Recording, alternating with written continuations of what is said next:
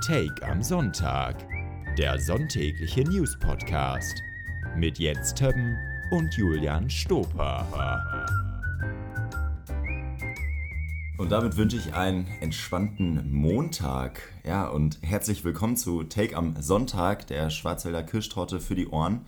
Und ähm, ja, heute werden wir auch für die für uns äh, über die für uns wichtigsten Ereignisse und ähm, Schlagzeilen der vergangenen Woche sprechen, lachen und diese obduzieren. Und äh, der Mann, der das wir komplettiert und mir hier in Prag im Hotelzimmer gegenüber sitzt, hat bereits eine Tauchfahrt zum Wrack der Titan gebucht, die äh, ja eine Tauchfahrt zur Titanic gemacht hat.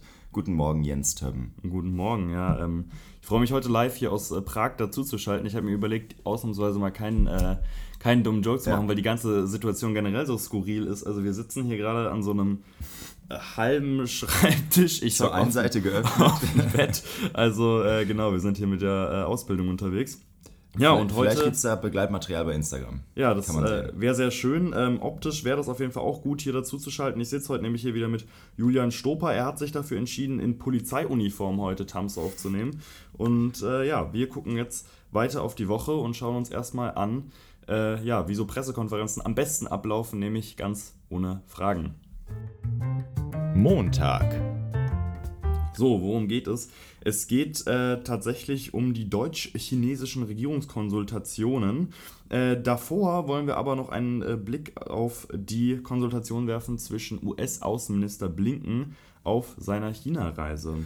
Also ich, äh, ich würde das gar nicht so, ich, ich weiß nicht, ob, das, ob du es extra so gewordet hast, aber Konsultation ist im äh, äh, Zusammenhang mit Blinken natürlich nicht der richtige Begriff. Ja, ja. Ähm, aber sie haben sich wieder, äh, wieder, wieder getroffen und gesprochen. Ähm, und äh, ja, die SZ hat es, glaube ich, auch mit der Überschrift einfach überschrieben, sie reden wieder und ich glaube, das trifft es ganz gut. Ja, absolut. Ja, das war tatsächlich der erste äh, Besuch eines Außenministers seit 2018 in China. Also das ist schon krass, weil wenn man sich überlegt, äh, die hatten ja gerade auch irgendwie politisch jetzt super viele Spannungen da dazwischen. Und äh, Taiwan natürlich ein riesiges Thema. Ja, da war auch irgendwas mit einem Virus, habe ich gehört. Mm, ja, ja, das gab es irgendwann mal. Aber irgendwas das, war da. Äh, habe ich, hab ich nicht mehr so ganz auf dem Schirm, was da war. Ähm, ja, und er, er hat jetzt, also Blinken war relativ lange dort. Er hat äh, mit relativ vielen Leuten gesprochen und sich lange so ein bisschen, Reise, ja. bisschen so hochgearbeitet. Also er hat irgendwo angefangen bei halt so ne, irgendwelchen ähm, Außenminister und dann hat er den, den, den, ja, den, den wichtigsten, äh, ja, die wichtigste Persona getroffen. Das ist Xi äh, Jinping. genau. Xi Jinping. da, davor tatsächlich noch Wang, aber ähm, also den, den, den, ja, den Außenrepräsentanten Wang und dann äh, Xi Jinping. Und es waren wohl gute Gespräche. Also selbst die chinesischen Medien haben das wohl als ganz positiv tituliert. Ja gut, äh, was die chinesischen Medien darüber berichten, weiß ich jetzt nicht, ob das jetzt auch so einen großen Nachrichtenwert hat oder einen faktischen Wert. Äh, Es war zumindest keine äh, Pöbelei gegen äh, die USA und auch Genau. umgekehrt wurden ja diese positiven Entwicklungen durchaus dargestellt. Ja, man hat ja aber auch nicht besonders viel erwartet. Ich glaube, man wollte jetzt gar nicht großen, einen großen politischen Wurf hinlegen. Es ging ja wirklich einfach darum, äh, den Dialog zu suchen. Und das ist, finde ich, eigentlich ganz angenehm. Also ich weiß nicht, wie es dir damit geht. Als ich das nur gelesen habe, dachte ich schon, ach, ist ja nett. Also schön, dass sie sich überhaupt treffen, physisch. Ne? Das stimmt, ja. Also, dass sie sich die Hand geben können, äh, sich umarmen, haben sie sich, glaube ich, nicht. Aber Hö- Höchstwahrscheinlich nicht, ne. Ähm, Genau, aber ähm, was rauskam, ähm, äh, weiß nicht, ob wir das groß besprechen müssen, äh, aber das, das sind so, ja, so äh, Petitessen. Also ähm, beide Seiten einigten sich auf eine Arbeitsgruppe zum Schmuggel von Fentanyl aus China in die USA, weil die halt ein großes Fentanylproblem haben. Äh, ich wusste ehrlich gesagt gar nicht, dass äh, Fentanyl aus China in die USA geschmuggelt wird. Fand ich spannend. krass, So, ja. das, aber, aber gut. Man lernt immer was Neues. Man lernt immer was. Neues. Ähm, äh, genau, spannender ist vielleicht für uns in Deutschland dann doch äh, das Treffen von Scholz, beziehungsweise die Konsultationen. Äh, und da muss man sagen, wenn das Regierungskonsultationen waren, dann ist das, was wir gerade machen, echt eine Ansprache an die Nation. Gut, jetzt muss man ehrlicherweise sagen, dass Scholz normalerweise die Konsultation mit dem Rest der Ampel gewohnt ist. Das Oh ja. heißt, äh, dass da jetzt keine Ergebnisse rauskommen, ist er höchstwahrscheinlich gewohnt. Ähm, tatsächlich hat es die SZ total passend getitelt, weil die haben ähm, irgendwas getitelt von wegen, ähm, ich, ich habe es tatsächlich nicht mehr genau drauf, aber dass man politisch Reden in Ähm, Zeiten der Rivalität. Ja, genau, also irgendwie, ne, also politisch ähm, kritisiert man sich, aber wirtschaftlich, ähm, wirtschaftlich reicht man sich die Hand. Also, und das ist irgendwie dieser Tenor, der sowohl bei Blinken als auch jetzt bei Scholz irgendwie Könnte rauskam. von Gerhard Schröder kommen. Ja, es ist wirklich so. Also, der, die, also es war Ähm, zwar, es war ja. zwar auch einigermaßen harmonisch vom Ton her, aber tatsächlich äh, wurde dann dort auch darauf hingewiesen, Baerbock soll, soll doch nicht in der Welt rumreisen und hier die Lehren des Westens verteilen und Christian Lindner wurde einfach ausgeladen von einem geplanten Treffen in China. Also es gibt immer wieder diese politischen Spitzen und äh, dazu dann eine aber wirtschaftliche Kooperation, die Ja. irgendwie weiter bestehen soll. Ja, aber also Regierungskonsultation heißt ja wirklich, dass dann auch viele von den Regierungen jeweils da sind. War jetzt ja irgendwie nicht der Fall, ne? Nee. Also war ja gar nicht der Fall. Nee. Also ich meine, ist ja Da gut, waren dass... bei der letzten BPK mehr ja, Minister. wirklich. Echt, das war ein größeres Aufgebot. Und äh, ja, also du hast es anfangs angesprochen, äh, die Pressekonferenz danach, wobei ich jetzt nicht weiß, warum die überhaupt Pressekonferenz genannt wird. Ich glaube, die hatte auch einen anderen Namen. Ähm, aber China wollte eben nicht, dass Fragen zugelassen werden von Journalisten und Journalistinnen. Ähm, und da frage ich mich, wenn man dann die, die, ja, die, die Wertevorstellungen aus China oder aus dem äh, Land, das zu Gast ist, äh, wenn man das übernimmt, wo, wo führt das am Ende hin? Also, also man muss es nicht immer durchspielen. Ne? Man, man kann dann sagen, ja, was ist dann, wenn, weiß ich nicht, Putin zu Gast wird schwierig, aber äh, wenn, man, wenn man sich mit, ähm, mit Saudi-Arabien trifft, also muss Ja. man dann die, die Journalisten zerstückeln, ich weiß es nicht. Also Ja, das, Wo also das, das hin? Das, ja, das, das ist tatsächlich. Und warum lässt man sich darauf ein? Ein wie, hättest du damit, wie wärst du damit umgegangen? Also Hebestreit, äh, der äh, Regierungssprecher, hat das ja begründet damit, dass er gesagt hat, ähm, entweder es hätte nur Scholz gesprochen oder Scholz und China zusammen. Und wie wir es schon ganz am Anfang hatten, auch bei Oder Blinken. gar nicht. Der, genau, aber der, der Hauptgrund, warum es diese Konsultation ja überhaupt gibt und warum auch Blinken in den USA war und sowas, ist ja, um zu zeigen, dass man wieder miteinander redet und dass irgendwie Harmonie möglich ist. Und wenn Scholz jetzt natürlich sich hingestellt hätte und das komplett alleine gemacht hätte, ja, dann äh, wäre natürlich dieses ganze Bild wieder verfallen. Also in dem Moment wäre halt alles für die Katz gewesen. Aber man kann natürlich jetzt genauso umgekehrt argumentieren. Ist es nicht genauso für die Katz, wenn man mit China angeblich spricht und dann, ähm, ja, aber das Presseverständnis der Chinesen übernimmt? Also das ist halt, oder der, der chinesischen Regierung besser gesagt. Ja, äh, Presseverständnis ist aber ein äh, gutes Stichwort für unser nächstes Thema. Dienstag. KI soll unterstützen, heißt es aus dem Verlag, keine Inhalte generieren. Ähm, ja, der Axel Springer Verlag möchte äh, Stellen abbauen und äh, begründet das Ganze damit, dass äh, die KI Einzug in den Journalismus finden soll. Und ähm, ja, es sollen verschiedene Stellen ersetzt werden. Ich glaube, die Rede ist von einem, äh, was heißt ersetzt, abgebaut werden. Die Rede ist von einem niedrigen dreistelligen Betrag, also Ja. 200, ist, ich glaube so, es werden 200 äh, Stellen äh, korportiert. Und ähm, genau, und das wird mit der KI gerechtfertigt. Und äh, für mich kommt, oder es kommt mir so vor, als würde sich Döpfner einfach so ein bisschen äh, als so ein Techie aus dem Silicon Valley inszenieren wollen. Ähm, und ja, ich weiß, also auch die Stellen, die er nennt, äh, sind so, das ist so ein bisschen irrwitzig, äh, was er für Stellen ersetzen will. Fotojournalisten unter anderem, also Dinge, wo du auch sagst, ja gut, KI kann jetzt nicht alles, also noch nicht. Ja, ja. Ich könnte mir tatsächlich vorstellen, dass er zumindest was Fotojournalisten eher die Bildbearbeitung meint, wenn er von KI spricht, als jetzt irgendwie tatsächlich sich irgendwo hinzustellen und das Foto zu machen. Nichtsdestotrotz habe ich mich die ganze Zeit gefragt, also es geht ja darum, es gibt ja diese Digital-Only-Kampagne, das heißt, äh, Springer Genau. setzt jetzt bewusst darauf zu sagen, wir wollen äh, unsere Digitalprodukte vor die Printprodukte stellen. Äh, Finde ich generell sehr spannend. Ich nehme an, dass das auf sehr vielen Marktanalysen von Springer selbst beruht. Deswegen möchte ich das jetzt gar nicht groß irgendwie in, in Frage stellen, ob das so wirtschaftlich sinnvoll ist. Wobei der DJV, der Deutsche Journalistenverband, Ja. das schon getan hat. Ähm, ich frage mich halt, ist das tatsächlich jetzt wegen der KI oder ist die KI jetzt einfach der Vorwand, damit man halt Stellen streichen kann? Weil Es, es fühlt sich so ein bisschen an, als wäre die KI einfach ein Vorwand. Ähm, also, was da gestrichen werden soll, ist ja auch gar nicht mal so intelligent. Also die Bild äh, Leipzig, Dresden und Chemnitz werden jetzt einfach unter der Sachsen-Ausgabe veröffentlicht. Äh, dann soll Bild Köln und Bild Düsseldorf zu Bild Rheinland fusionieren. stelle ich mir auch spannend vor, wie man Inhalte generiert, die Kölner und, Und Düsseldorfer gleich- interessiert, ja. Und anspricht, ja, ja, das. Aber klar, die, die, die Sachsen, die kannst du in einen Topf werfen. Das funktioniert natürlich. Nee, aber das ist, äh, da, da verlierst du natürlich äh, Glaubwürdigkeit und Leserschaft. Ne? Also äh, wenn, du, wenn du im Regionaljournalismusverein da bist, auch als Bild dann für nahen Journalismus am Bürger oder an der Bürgerin. Ja, das ähm, ist ja das, was die Bild tatsächlich auch relativ gut kann. Also, ja, aber wenn du das jetzt unter ein, unter ein Dach packst, wo, wo bleibt dann da der einfache Bürger? Äh, es, ist eine, es ist eine berechtigte Frage. Also bei Springer gehen ja auch die Zahlen, sag ich mal, bergab, was die Auflage angeht und so. Und äh, das wäre natürlich jetzt ein geschickter Move, äh, mit dem man mehr oder weniger zeigen könnte, ja, wir bereiten uns jetzt auf die, wir machen uns äh, zukunftsready, ja. äh, wie die Future Ready, wie die FDP sagen würde. Zwei ready, ja. und, äh, ähm, aber gleichzeitig, ja, also ich glaube, dass selbst im Hause Springer die KI noch nicht an dem Punkt steht, ähm, wo, sie, wo sie jetzt so viel ersetzen kann. Also vielleicht irgendwie sagen, Anna Schneiders Twitter-Posts oder so. Ja, oder? also ich wollte gerade sagen, also jetzt, jetzt, hat mit der künstlichen Intelligenz ja erstmal irgendeine Intelligenz bei Bild Einzug gefunden. Ich habe schon überlegt, ob ich, ob ich so einen bringe, aber... ja, es ist, der lag ja auf der Straße. Mhm, ähm, tatsächlich, ja. Nee, aber auch, äh, wenn man das KI-Spiel auch da weiterdenkt, ähm, wir haben ja selber mal ein Experiment gewagt und einen Artikel rein mit KI verfasst. Ich weiß nicht, ob du mhm. dich erinnerst. Und, ja, ja, der war ähm, ähm, spitzenmäßig. Genau. Hätte und, so in der äh, gedruckten Zeit stehen können. Es hätte, ja, mindestens. nee, äh, und Kollegen von uns haben das äh, ja mit einem Bildartikel versucht und das hat ja erstaunlich gut geklappt. Weil da merkt man, je einfacher die Texte und die Strukturen und die Schemata, die hinter so einem oder in so einem Artikel stecken sind, desto einfacher kann die KI das halt imitieren.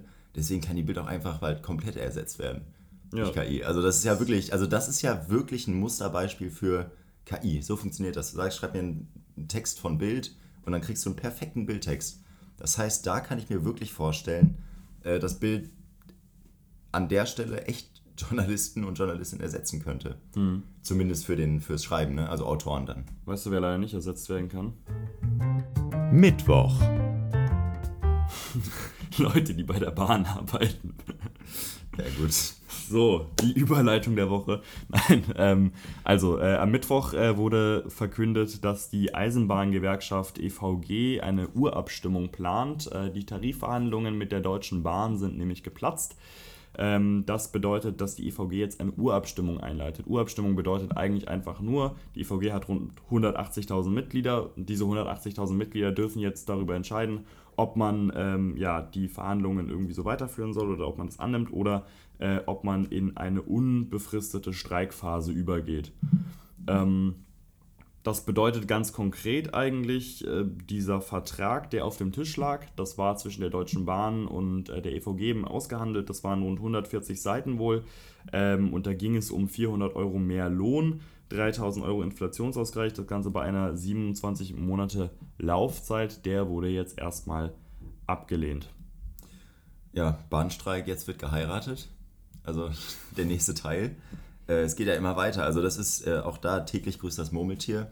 Ähm, erstmal, ich, ich glaube, das, das steht bei mir eigentlich immer vor allem, ist, äh, dass ich da mit, mit den Streikenden und mit der EVG erstmal vollste Solidarität habe, weil du streikst ja nicht ohne Grund. Also ich glaube schon, äh, dass da.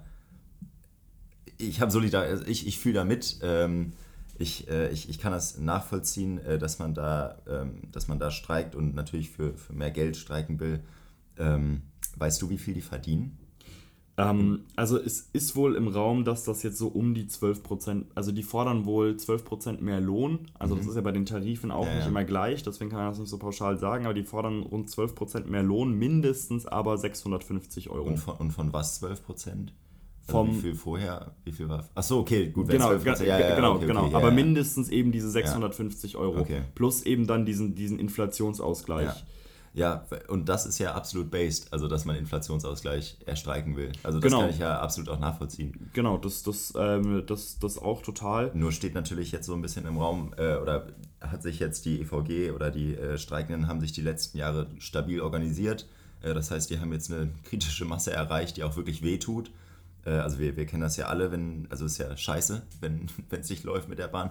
Also immer, also das ist ja, ist ja Normalität eigentlich. Sagen, ja. äh, aber wenn es so, so, komplett still steht, ähm, ja. muss man wahrscheinlich auch die Frage stellen, ob dann die Macht zu sehr aus, ausgenutzt wird. Ja, das ist halt, das ist halt irgendwie so eine relative Frage. Ne? Man kann ja gar nicht so absolut sagen, so ab diesem einen Punkt wird es ausgenutzt und ab da nicht weiter. Weil das Ding ist halt, wenn du jetzt ähm, dir einen Inflationsausgleich erstreiken möchtest, dann ist das ja absolut gerechtfertigt.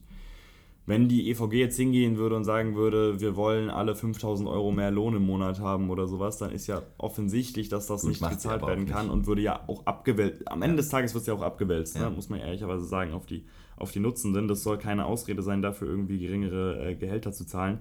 Ähm, nichtsdestotrotz gibt es natürlich immer ein Maß an, äh, was ist noch gerechtfertigt und was nicht. Ähm, es wird aktuell vermutet, dass die EVG bewusst etwas härter auftreten möchte. Äh, ist natürlich auf der einen Seite äh, reine, reine Verhandlungstaktik, mhm. auf der anderen Seite ähm, war die EVG gerade während der Corona-Pandemie recht zurückhaltend noch und äh, das hat nicht nur dazu geführt, dass die einen krassen Mitgliederschwund hatten. Die sind von 230.000 Mitgliedern mittlerweile runter auf 180.000 Mitglieder. Ähm, die wurden auch ein bisschen verhöhnt vom GDL-Chef äh, Wieselski. Ähm, vom deutschen Melnik. Ja, ist wirklich, ist wirklich, der, ist wirklich der Melnik der Bahn einfach. Ähm, also von, von der äh, Gewerkschaft der deutschen Lokführer. Ähm, und äh, Wieselski selbst im Übrigen haut hier auch ziemlich drauf. Also er möchte äh, 555 Euro mehr Lohn, aber ich glaube für nur zwölf Monate Laufzeit oder mhm. sowas. Mhm. Also ich, ich will gar nicht bewerten, inwiefern das gerechtfertigt ist oder nicht. Ähm, da, da, das kann ich gar nicht äh, bewerten. Es geht halt immer nur so ein bisschen, finde ich, um die Frage der Verhältnismäßigkeit. Und äh, ich weiß nicht, wer da in den Verhandlungen nicht das Geschick hat, um da irgendwas so zu verhandeln, dass man diesen Streik abwenden kann. Weil, also irgendwann nervt es halt wirklich. Also das, das Bahnangebot ist schon so unattraktiv und, und dann fährt die gar nicht. Also das ja, klar, nee, klar, das stimmt natürlich. Wenn, aber äh, dass, es, dass es jetzt natürlich kommt, äh, ist natürlich, äh, Nancy Faeser würde sagen, historischer Moment. Nein, aber es ist natürlich jetzt nicht ganz zufällig, weil ähm, jetzt mit dem anbahnenden Sommer es natürlich super, super kritisch wird. Und auch diese Urabstimmung, also klar, die dauert organisatorisch bestimmt auch ihre vier, fünf Wochen. Nichtsdestotrotz das ist natürlich jetzt ein Zeitraum, der in den Raum geschmissen wurde. Aber ihr habt jetzt vier, fünf Wochen Zeit, nochmal was zu ändern. Ansonsten kommt die Urabstimmung, die wird höchstwahrscheinlich positiv ausgehen. Äh, da vielleicht nochmal ganz kurz zu, da müssen äh, drei Viertel der Mitglieder müssten damit Ja stimmen, damit es dazu kommt. Das ist sehr ja, wahrscheinlich. Kriegen sie hin, ja. Genau, und... Ähm, und jetzt aus, aus großer Macht, äh, aus großer Kraft folgt große Verantwortung, wie schon wahrscheinlich Spider-Man sagte.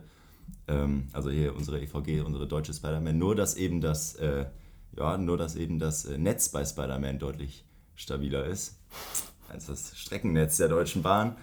Ähm, ja, und äh, stabil ist äh, nicht mehr äh, folgendes. Donnerstag.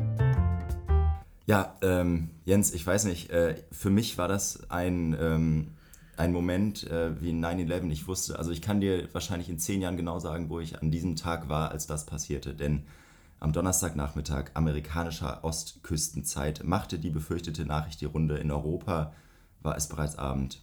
Der US, die US-Küstenwache und der Betreiber des Tauchbootes Titan oder Titan wahrscheinlich, das seit Sonntag vermisst wurde, gehen, dem, gehen vom Tod aller fünf Passagiere aus. Ja, ähm, wir haben es alle mitbekommen. Also ich glaube, es haben äh, alle Zeitschriften, alle äh, Digitalmedien, alle Fernsehsender haben darüber berichtet, äh, als wäre es 9-11 ähm, ja, das Tauchboot Titan ist verschwunden und äh, ist wohl implodiert. Und ähm, die eigentlich große Meldung, die äh, hätte ja die diesen Platz wahrscheinlich vielleicht mehr verdient hätte. Ich weiß nicht, ob man davon verdient sprechen kann, aber ähm, es sind äh, 350 äh, pakistanische äh, Bürgerinnen und Bürger oder Flüchtlinge äh, auf einem oder im, im Meer ertrunken ähm, bei einem Bootsunglück. Ähm, ja, es sind insgesamt 700 Menschen auf diesem Boot äh, gewesen und äh, sind auf dem Weg von Afrika nach Europa ums Leben gekommen. Also 350. Ähm, und äh, das ist, was heißt meiner Ansicht nach die, die größere Meldung. Äh, es ist natürlich nicht die, die interessantere, nicht die sensationellere, äh, weil, das ist, weil das wahrscheinlich leider Normalität ist. Ähm, ich meine, nach dem ersten Jahr Corona waren, waren auch hohe Fallzahlen egal. Äh, ja, ja, das also ganz, ganz, ganz grundlegend. Also natürlich ist es erstmal so, sowohl bei, bei dem ähm, Titan als auch bei äh, Geflüchteten oder generell. Ne? Also natürlich, da sind Menschen gestorben, so, es ist äh, natürlich keine gute Lage so. Ähm, ich habe mich auch ein bisschen darüber gewundert, wie sehr über Titan berichtet wurde. Ich meine auch, da waren die CEOs selbst an Bord, oder? Also Einer, es war, ja. ah, okay, okay. Also es waren fünf Leute und darunter war der CEO, dann äh, ich glaube ein britischer Milliardär mit seinem Sohn, dann irgendein, nicht ein Ölscheich, aber in die Richtung geht es auf Mhm. jeden Fall. Also ich meine, ne, der Nachrichtenwert ist natürlich da super hoch, weil du hast dann irgendwie ähm, teilweise wohl auch Prominenz da dabei, dann ähm, ist das natürlich so eine, Popkulturelle Referenz. so eine super seltene Situation, blöd gesagt. Also, dass jemand zum Titanic-Wrack taucht und dann gibt's da, das hat ja fast schon so, so was mm, Cinematisches irgendwie, dass du sagst ja, so, die Simpsons haben es tatsächlich äh, vorhergesagt. ah, ist, ist, Ja, das, ja, ist das so? ja, ja. Haben sie. Also es Haben gab, echt? Ja, es gab eine Simpsons-Folge, da ist tatsächlich ein U-Boot darunter gefahren, ist auch da Ey, verunglückt. fuck, ey, das ist, also, Also es, Warum die passiert die Simpsons ganze haben Zeit? nicht nichts vorausgesagt. Also man kann davon ausgehen, dass alles, äh, was passiert, ist schon bei den Simpsons passiert. Echt krass. Aber ja, letztendlich, was ich mich halt frage oder weshalb ich. Also, ne, man, man soll so Themen natürlich ungern gegeneinander aufwiegen, aber das Ding ist halt, dass irgendwie, wenn sowas Was ich ja natürlich gar nicht gemacht habe gerade. nee, nee, nee, aber weißt, du- aber weißt du, wenn sowas, Ja. Wenn sowas halt regelmäßig passiert, dann rückt das halt immer mehr irgendwann in den Hintergrund. Aber eigentlich wäre ja genau jetzt dieses Unglück irgendwie im Mittelmeer, wäre ja mal wieder ein Anlass gewesen, irgendwie über die Thematik zu sprechen. Ja. Und die Thematik ist ja eigentlich gerade aktuell. Wir haben diese ganze EU-Asylverfahrensthematik jetzt gerade. Ähm, das hätte sich da irgendwie geeignet. Und ich habe das tatsächlich auch nur durch irgendwie ein, zwei Randmeldungen mitbekommen ähm, mit, äh, mit den Geflüchteten. Same. Und ähm, ja, das äh, also ich war wirklich die letzte Woche weitestgehend in einem Nachrichtenloch, wirklich. Und aber das mit Titan habe ich trotzdem irgendwie mitbekommen. Ja, so. das war ja wirklich überall. Also das war, wenn du, wenn du in die Online-Zeitung geschaut hast, äh, die Startseiten waren wirklich, da waren sechs Artikel teilweise zu diesem äh, Thema. Äh, ja, und du, du hattest teilweise, also bei der Suchaktion äh, habe ich mich teilweise gefragt, ob das immer noch die NATO-Übung ist oder ob da wirklich noch ein U-Boot gesucht wird. Ähm, ja, also wenn man äh, nach Nachrichtenwert geht oder nach äh, Ikonografie im Internet ist ja oder im Digitaljournalismus sind ja auch Fotos wichtig, äh, war ja ehrlicherweise auch dann das äh, Flüchtlingsunglück das ikonografisch interessantere. Also das ist wirklich äh, traurig und beachtlich zugleich wieder. Also auf diesem Foto, das sieht man, das ist eine Luftaufnahme äh, von diesem Kutter, der auch gar nicht mal so stabil aussieht, mit diesen 700 Menschen drauf. Äh, und dann hast du im Gegensatz dazu einfach diesen, ja, das sah aus wie so eine Pille eigentlich, ne, Ja, das U-Boot. ja. Wie so eine äh, provisorisch zusammengezimmerte Pille. Ähm, und es ist ja immer nur dieses Scheißbild von dieser Pille rumgegeistert. Ähm, ja, und äh, von Geistern, die, die Überleitung von Geistern macht überhaupt keinen Sinn. ich, ich Aber die, die Geister, die ich rief, vielleicht, oder die Äh. Deutschland rief. Freitag. ja, ich, ich weiß, Oder rufen will. ich weiß nicht, ob ich, ob, ich, ob ich von Geistern sprechen würde, aber auf jeden Fall von äh, Fachkräften, ähm, um die es gehen soll. Genau, Danke, Deutschland. Deutschland hat bekanntermaßen ja einen äh, Fachkräftemangel, wie äh, circa äh, jede Person äh, oder, oder, oder jedes Land mittlerweile. Ähm, genau, und äh, die Bundesregierung hat im Zuge dessen jetzt am Freitag ein Fachkräfteeinwanderungsgesetz beschlossen. Danach wird vor allem ein Punktesystem aufgebaut werden, das Qualifikationen aus eben Nicht-EU-Staaten leichter anerkennen soll. Das ist eigentlich so der Hauptclou an der ganzen Geschichte. Also ähm, das grundlegende Problem lag ja häufig darin, dass eben diese Qualifikationen nicht anerkannt wurden. Jetzt soll ein Punktesystem kommen nach kanadischem Vorbild. Ähm, dieser Prozess verläuft jetzt so, die Personen müssen nach wie vor vorweisen, dass überhaupt ein konkretes Arbeitsangebot vorliegt. Alternativ reicht es auch, wenn sie die nötigen Qualifikationen äh, haben und auch ihren Lebensunterhalt sichern können. Dann können sie auch einen Aufenthalt in Deutschland bekommen für bis zu sechs Monate, um nach einem Job zu suchen. Ich, ich finde, äh, kanadisches Modell hört sich so schön an. Ja, ja. Nach kanadischem Modell. Ja, das ist- Also das kann nur gut sein. Ähm, auf jeden Fall, wenn dann diese, was, was ändert sich noch? Wenn die das dann vorweisen können, eben auch nach diesem Punktesystem, dann entfällt die Vorrangprüfung. Äh, diese Vorrangprüfung hat äh, zuerst eigentlich dafür gesorgt, dass man gesagt hat, ähm, wir haben hier einen Job, aber sobald sich eine Person aus einem EU-Staat oder eben Deutschland dafür bewirbt, dann wird diese Person vorrangig behandelt. Das entfällt nun auch äh, oder soll nun entfallen. Das heißt, heute, äh, ab jetzt nennt man das Rassismus. Das, ja, Nationalismus. Ab- Dass man ab Deutsche jetzt- bevorzugt. ab, ab jetzt wird Ja. das so genannt, ja. ja. ähm, genau, und äh, ja, ansonsten soll noch eben auch für Nicht-AkademikerInnen das Ganze äh, erleichtert werden. Ja, das sind eigentlich, es ist tatsächlich ein ziemliches äh, Brett, würde ich sagen. Und soll 130.000 neue äh, Fachkräfte tatsächlich nach Deutschland bringen. Ja, also ähm, ich, ich, weiß nicht, ob du es mal bei Twitter gesehen hast. Ich weiß nicht, ob das ähm, zu uns nach Deutschland aus Indien Twitter rübergeschwappt ist. Äh, aber in Indien gibt es auf jeden Fall mal mindestens ein Meme oder ein Bild ähm, von einem Tuk-Tuk. Also das sind ja die äh, Gefährte, mhm. die kennst du bestimmt. Ja, ja. Äh, quasi die Taxen in Indien so ein bisschen. Oder, äh, das der, ist der indische Trabant. Genau, der indische Trabant oder äh, indische Lastenrad oder so. Ja, ja. Ähm, da macht die FDP tatsächlich Werbung für Einwanderer.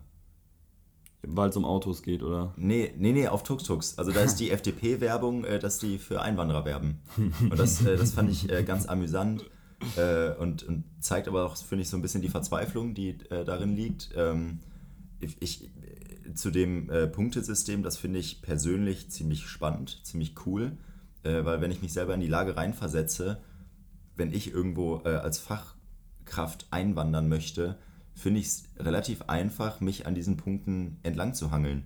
Also das ist ja deutlich einfacher als so ein großer Stapel Papier, wo ich mich durchlesen muss, sondern da ist Deutsch, Ausbildung und was war das dritte? Oder vierte? Ähm, da gibt's Deutsch, Ausbildung und äh, ja, ich, ich, weiß es tatsächlich gerade auch nicht mehr, auch nicht mehr aus dem Stegreif, aber ähm, ja, klar. Die Frage ist natürlich, wie werden diese Punkte verteilt? Die Union schlägt natürlich schon Alarm, dass die viel zu einfach dann verteilt werden und dann äh, gering qualifizierte Leute irgendwie äh, nach, nach Deutschland kommen. Ähm, also tatsächlich, da stand, glaube ich, in der FAZ irgendein Kommentar drin, so, dass man jetzt befürchtet, dass dadurch auch die Bleibeperspektive für Ausreisepflichtige irgendwie jetzt erleichtert wird. Äh, auf der anderen Seite sage ich, ne, was ich mich generell halt bei dem Thema frage von Fachkräfteeinwanderung, ist so ein bisschen, ähm, ob Fachkräfte nicht eigentlich überall gerade benötigt werden. Also ob das nicht irgendwann ausartet zu einem, zu einem Ziehen, sage ich mal, dass sich die wirklich starken Industrienationen, die sich das eben dann auch leisten können und die auch höhere Gehälter zahlen, alle Fachkräfte eben abwerben. Genau, das ist halt die Frage. Also du kannst ja noch so ein geiles System haben, wenn das Land, äh, in das du einwandern möchtest, einfach keine vernünftigen Konditionen für dich hat und es einfach bessere, also wenn Deutschland jetzt nicht attraktiv genug ist, kannst du noch so ein gutes Einwanderungssystem haben oder Punktesystem. Ja. Also da, da, da liegt ja eher der Hund, äh, denke ich, begraben. Ja, das ist auf jeden Fall. Ähm, ja, auf der anderen Seite, Handwerks- und äh, Bauverband kritisieren wohl, dass die Hürden nach wie vor zu hoch seien. Beispielsweise äh, Visa-Zeiten sind noch zu äh, lang. Und. Die sechs Monate, oder? Genau, genau. Okay. Also, äh, nee, nee, nee, nicht die sechs Monate, aber ähm, dass das Ganze, dass dieser Prozess durch ist, der bürokratische so. Prozess, äh, das dauert wohl alles auch noch zu lang und da wurde auch wohl nicht genug getan. Ähm, genau, das ist halt jetzt die Frage, wie es da, wie es da weitergeht und ob das dann tatsächlich zu mehr Fachkräften führen wird. Ey, also das ist, äh, nochmal ganz kurz, das ist wirklich unfassbar. Also wenn man, egal wo du bist, ob in Deutschland oder jetzt hier im europäischen Ausland, du merkst ja, wenn du einfach essen gehst, merkst du, jo, da, da fehlen jetzt mindestens drei Kellner und Kellnerinnen. Ja. Also das merkst du ja. So, und das ist ja. überall. Äh, und ich, ich, also ich, da kann man natürlich nachvollziehen, dass Hubertus Heil mit Baerbock überall seine Reise macht, dass dass das Scholz überall wirbt, dass er in Indien da mit den, mit den Innern ein bisschen Runde kickt. So. Mhm. Äh, das, das, das kann man nachvollziehen. Äh, und dann finde ich es auch angemessen, also ich finde das, das Gesetz relativ, nicht, also nicht radikal, aber es ist, denke ich, schon ein relativ großer Wurf. Äh, und das ist ja auch absolut nötig. Ähm, und äh, zu einem großen Wurf äh, kommen wir jetzt auch am äh, Samstag. Samstag. Denn das war, glaube ich, wirklich so ein, ich weiß noch genau, wo ich da war, Tag. Ähm, denn nach offener Kritik an der militärischen Führung hatte Prigoschin am Samstag den Aufstand gewagt. In Rostov am Don, der zehntgrößten Stadt Russlands, hatten Prigoschins Soldaten militärische und zivile Gebäude besetzt. Ähm, ja, er hat den Sturm oder den äh, Marsch nach Moskau angekündigt. Äh, das kam jetzt nicht dazu. Ähm, denn auf äh, Vermittlung des belarussischen Diktators Alexander Lukaschenko brachen die Wagner-Truppen ihren Aufstand dann ab, rund 200 Kilometer vor Moskau. Ähm, hat äh, Prigoschin aufgegeben oder seine Truppen abgezogen äh, und ist jetzt nach, äh, ins Exil nach Belarus. Und äh, seitdem hat man nichts mehr von ihm gehört. Mhm. Äh, man weiß nicht, ob, äh, ob, ob, irgendwelche Fenster in Belarus auch offen stehen, wo er dann rausfallen kann. Ähm, Ja, aber das war schon ein Moment am Freitagabend. Also, Ja, absolut krass. Also Also, also, hatte- wirklich, ja, ja, das ist also, ja, me also mega, ja, mega heftig irgendwie. Also der Vorwand war ja, oder was Prigozhin, äh, also ne, es, es ist ja nicht ganz neu, dass Prigozhin mit der Kriegsführung jetzt nicht so richtig, also doch prinzipiell mit dem Konzept Kriegsführung schon. ich wollte gerade sagen, also Aber- Krieg, das Konzept Krieg liegt ihm nahe. genau, aber ähm, genau, dass er vor allem seine Söldnertruppe Wagner ähm, ja auch nicht gerade als fair behandelt gesehen hat. Und ähm, er wollte dann den Außenminister Shoigu eben bestrafen, weil er gesagt hat, äh, er wurde da in einen, er wurde da, oder ne, die Wagner-Truppe wurde letztendlich in einen Kampf geschickt, äh, wo dann viele Leute gestorben sind. So stand es tatsächlich in den Medien und ich fand das eine lustige, also, also okay, lustig ist vielleicht das schlechte Ja. Wort, aber es war eine interessante Beschreibung, weil das ist ja logisch. Also die Wagner-Truppe wird ja auch nicht erst seit gestern in komplett aussichtslose Kämpfe reingeschickt, so, ne? Also die. Naja, weil er sie auch selber schickt. Also es ist ja nicht so, Ja, dass, ja, ja, also er ja, hat ja seine Kontrolle über seine Privatarmee. Erstmal auch wild, dass ein, ein Mensch eine Privatarmee haben kann. Also, ich gründe jetzt eine Privatarmee. Äh, nee, also sein Zitat zu äh, Shoigu, beziehungsweise er hat das, glaube ich, nicht direkt auf Shoigu bezogen, sondern allgemein gehalten. Äh, Zitat, der Krieg wurde für die Selbstdarstellung eines Haufen Bastarde gebraucht. Ähm, und äh, er hat sich zwar, oder er, es gilt ja immer noch, ähm, dass er hinter Putin steht, ähm, oder stehe, müsste man ja eher sagen, äh, und eher Shoigu als seinen Konkurrenten sieht. Ich weiß nicht, ob er selber äh, Außenminister, oder was, nee, was ist Shoigu? Äh, Ja, doch, ja, doch. doch, Außenminister. Nee, Verteidigung, nicht Au- Verteidigung, Quatsch. Verteidigungsminister. Ja, Verteidigung, Außenminister ja. ist natürlich äh, noch Lavrov immer Genau, noch. aber- Lavrov, Entschuldigung. Ähm, ja. ich würde behaupten, Putin hat ähm, das umgekehrt nicht so aufgefasst. Der ist nämlich aufgetreten öffentlich, hat gesagt, das ist ein Verräter. Ja. Also, Also das, äh, ja, aber das war, also äh, es hieß ja überall, ja, äh, diese Aktion zeigt die Schwächen Putins auf und äh, jetzt ist das System im, im Zwanken geraten und das war die Wende und so. Ich weiß gar nicht, wie viele Wenden wir in diesem Krieg schon hatten. Also ich glaube, nichts ist die, also bestimmt wird irgendwann dann der letzte Stein umkippen, aber äh, das, das, das war, glaube ich, eher, also die, die Ukrainer, äh, für die war es natürlich ein Geschenk, also ein absolutes Geschenk. Äh, russische Truppen mussten äh, von der Frontlinie zurück äh, nach Russland, äh, um Russland zu verteidigen. Ja. Vor Russland, das ist Ja. komplett irre. Ähm, und so konnte die Ukraine wieder Geländegewinne ähm, äh, verzeichnen.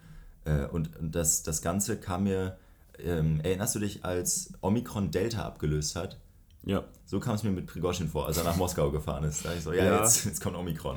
Ja, ähm, tatsächlich, was, ähm, es, es wäre ja auch fast noch zum großen Clash gekommen zwischen den großen ähm, Armeebesitzern mit Kadyrov, ähm, dem ja. tschetschenischen äh, Führer. Der, der, der nächste. Ja, also das wäre, aber der, der hat sich ja äh, klar zu Putin da gestellt an der, an der Seite. Ähm, ja, absolut wild. Ich bin auch sehr gespannt, ehrlich gesagt, wie das weitergeht und ähm, auch was mit Prigozhin jetzt weiter passiert, weil an sich wurde jetzt gesagt, ja, okay, ähm, ne, der Deal hielt eigentlich auch, ja, mit Prigozhin passiert jetzt nichts weiter. Auf der anderen Seite, ich kann mir nicht vorstellen, dass Putin das machen kann. Also du kannst halt äh, Putin auch erstmal nichts glauben. Also alles, was da kommt, musst du ja, so Ja. generell mal in Frage stellen und das Gegenteil oder vom Gegenteil ausgehen. Äh, wobei, also ich kann mir durchaus aus äh, Prigoschins Sicht ganz gut vorstellen, dass er auf einen Deal eingeht, weil er ja nicht, was man mitbekommt, jetzt nicht unbedingt machtversessen ist, äh, sondern Geld versessen. Also ich glaube, wenn ihm einfach eine bestimmte Summe X angeboten wird, dann sagt er, alles klar, machen wir, ich ziehe ab. Ja, auf jeden Fall Also- ist er jetzt erstmal abgezogen, um, um Blutvergießen zu, zu vermeiden. das vermeiden, heißt, er hat genau. wahrscheinlich einen offenen Brief von Alice Schwarzer bekommen. Ja, genau. Und, ja, ja, da hat es endlich mal funktioniert. Ja, das war tatsächlich, äh, das wissen die wenigsten, aber Ja, äh, wir, wir haben nicht über, ähm, also wir haben ja Montag, ähm, wie eingangs schon äh, berichtet und wie jetzt wahrscheinlich jeder merken wird, wenn es nicht Sonntag ist. ähm, ja, wir haben, nicht über die These. AfD, wir haben nicht über die AfD gesprochen, äh, was das zu bedeuten hat. Ähm, werden wir aber, denke ich, äh, in der nächsten Folge machen. so wird es sein. Ähm, dann, dann hat Friedrich Merz vielleicht auch nochmal seinen Senf dazugegeben, äh, vielleicht auch Claudia Pechstein in Uniform. Würde mich persönlich auch nochmal freuen. da weise, weise Einblicke zu Ja, bekommen. vielleicht hat sich äh, Markus Söder auch schon auf den Weg nach Thüringen begeben, um da vor der Mitte der Gesellschaft zu sprechen. Ich weiß es nicht. Es, es, ist alles, es ist alles eine Frage, aber ich glaube, es war auf jeden Fall ein schöner Tag für, ähm, für Hubert Aiwanger. Ähm, ja, dann würde ich sagen, das, Das war es tatsächlich schon wieder. Heute in äh, unserem äh, geilen Studio hier in, im Hotelzimmer Ja. Prag. Ja, Abschließend gibt es den üblichen Disclaimer. Äh, folgt uns auf Instagram, äh, Genau. Jens.Többen, Julian Stoper. Genau wie bei Twitter, Julian Stoper und Jens Jote. Többen. ah, Jo Többen, ja, stimmt. äh, und ähm, ein, eine Cross-Promo. Äh, denn wir haben ein, ein, ein, ein großes Podcast-Projekt, ein äh, Klimapodcast. Äh, Woran hat es gelegen? Äh, der Podcast zur Klimakrise. Äh, da bitte reinhören. Sechs Folgen, ein investigatives äh, Projekt. Vor allem so historisch, will. würde ich sagen. Also Historisch historisch, Äh, ja. Die Frage, warum es eigentlich dazu kommen konnte, dass wir 1,5 Grad höchstwahrscheinlich knacken werden. Genau. Äh, genau, sind auch ausnahmsweise nicht nur wir beiden, äh, sondern Da sind äh, viele, viele mit beteiligt. Es sind 19 äh, genau 19 JournalistInnen ähm, angehende und Genau. Viele Gäste, Jasmin Ambarek, wir haben Politikerinnen, Politiker, wir haben wir haben alles. Wir haben. Romantik, wir haben Latif äh, ist dabei. Drama. Wir haben da, wir haben ja, äh, André, André. Cotré ist Ja. Gut, also das war's mit Promo und wir hören uns schon ja jetzt in sechs Tagen, nicht in sieben. So ist es. Und, Und dann, äh, ja, eine schöne weitere Woche, einen schönen Wochenstart dürfen wir wünschen und damit und äh, bis dahin sind wir durch KI ersetzt. au revoir. So ist es. Ciao. Take am Sonntag ist ein Podcast in Eigenproduktion. Redaktion, Produktion und Hosts Jens Többen und Julian Stoper. Neue Folgen gibt es jede Woche Sonntag, überall da, wo es Podcasts gibt. Es würde uns außerdem sehr helfen, würdet ihr dem Podcast folgen, ihn teilen und im besten Fall auch gut bewerten.